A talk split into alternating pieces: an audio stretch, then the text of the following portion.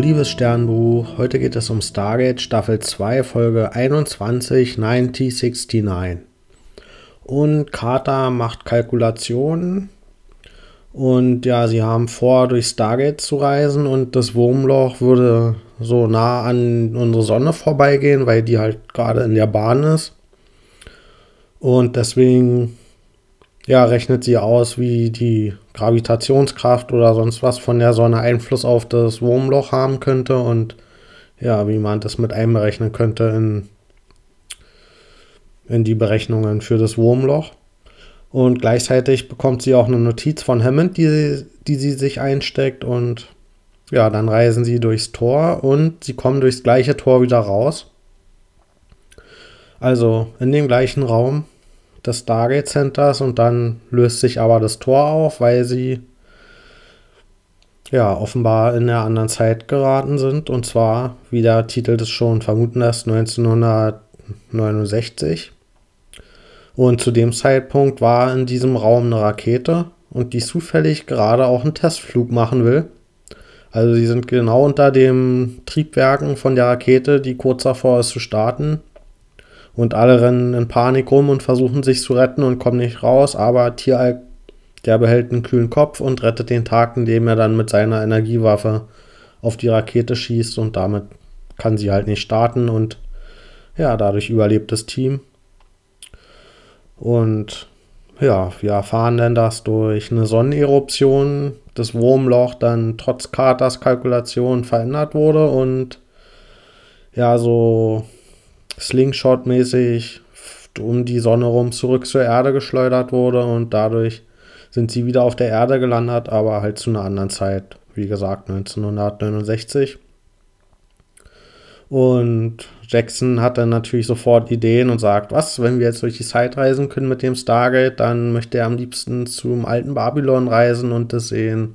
Oder wie die chinesische Mauer gebaut wurde. Und da kommt direkt seine archäologische Ader durch. Und ja, allerdings wurde das Team dann natürlich dort gefunden, dieser militärischen Einrichtung. Und O'Neill wird befragt und er gibt sich erstmal als Captain Kirk von Raubschiff Enterprise aus. Und ja, Raumschiff Enterprise und Kirk müsste ja schon bekannt sein zu dem Zeitpunkt 1969. Aber er fliegt natürlich auf, dass er nicht Kirk ist. Und deswegen gibt er sich als Luke Skywalker aus und der dürfte zu dem Zeitpunkt noch nicht bekannt sein. Ja, die ganzen Tarnungen, die funktionieren natürlich nicht. Allerdings ist auf dieser Basis auch ein junger Hammond stationiert, vor 30 Jahren. Leutnant war der, glaube ich, zu der Zeit. Und ja, durch den können sie dann befreit werden und können auch fliehen, ja. Und das ist übrigens auch ein Zeitpunkt, der nach der Mondlandung stattfindet. Das heißt, die gab es schon zu dem Zeitpunkt. Und ja, die Leute versuchen dann ihre Spuren zu verwischen.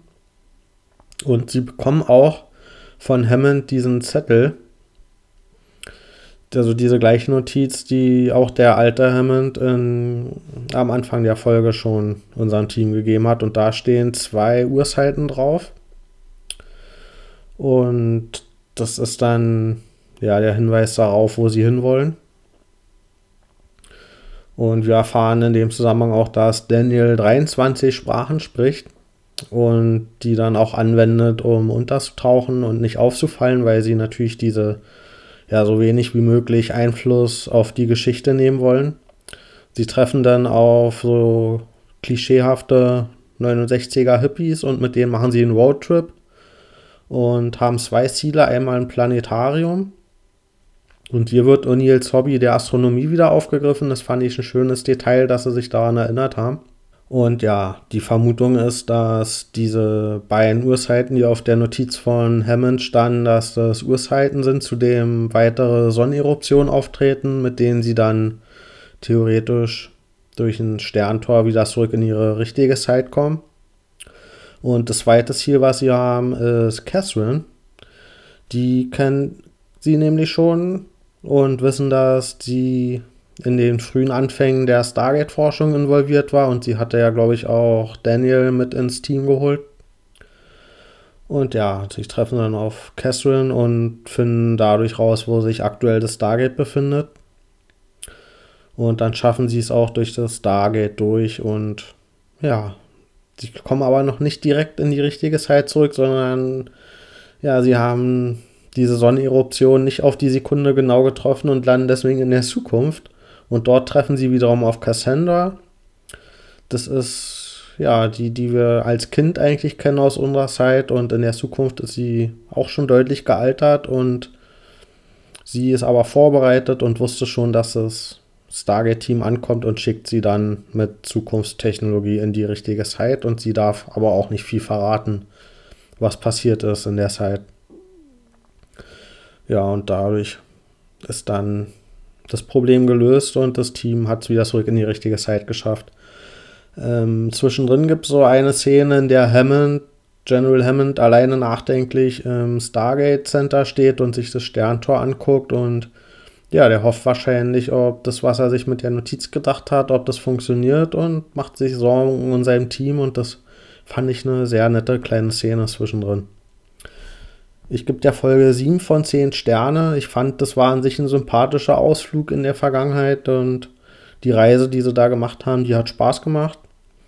Und ja, es gibt ja verschiedene Zeitreisekonzepte, zum Beispiel einmal das mit den Paralleluniversen. Also, dass wenn man in die Vergangenheit reist und dort Sachen verändert, dann ist es ein neues Paralleluniversum, wo halt die veränderten Sachen passieren, aber auch das andere Universum, das geht so weiter wie es zuvor war. Dann gibt es das, was wir von Zurück in die Zukunft kennen, da sich Figuren einfach auflösen oder Sachen, die durch die Veränderungen in der Vergangenheit verändert wurden. Und in dem Fall haben wir aber dieses Konzept, dass durch die Zeitreise erst die Dinge so geschehen, wie wir sie kennen aus unserer Gegenwart und ja, dass im Grunde nichts veränderbar ist. Ähm, ja, ich fand ein bisschen schade, dass wir diese Zeitreise nicht genutzt haben, um zum Beispiel Einblicke in die Anfänge der Stargate-Forschung zu erlangen. Und auch, dass das mit der Mondlandung nicht weiter vorgekommen ist. Das fand ich auch ein bisschen schade. Also hier wurde die Zeitreise nicht genutzt, dass wir ein paar historische Ereignisse, ob es nun echte sind oder fiktive, mit dem Stargate beobachten können, sondern hier ging es wirklich nur um diese Reise vom Stargate-Team was auch ganz nett war, aber ja, jetzt auch nicht nachhaltig beeindruckend. Also dann, bis bald.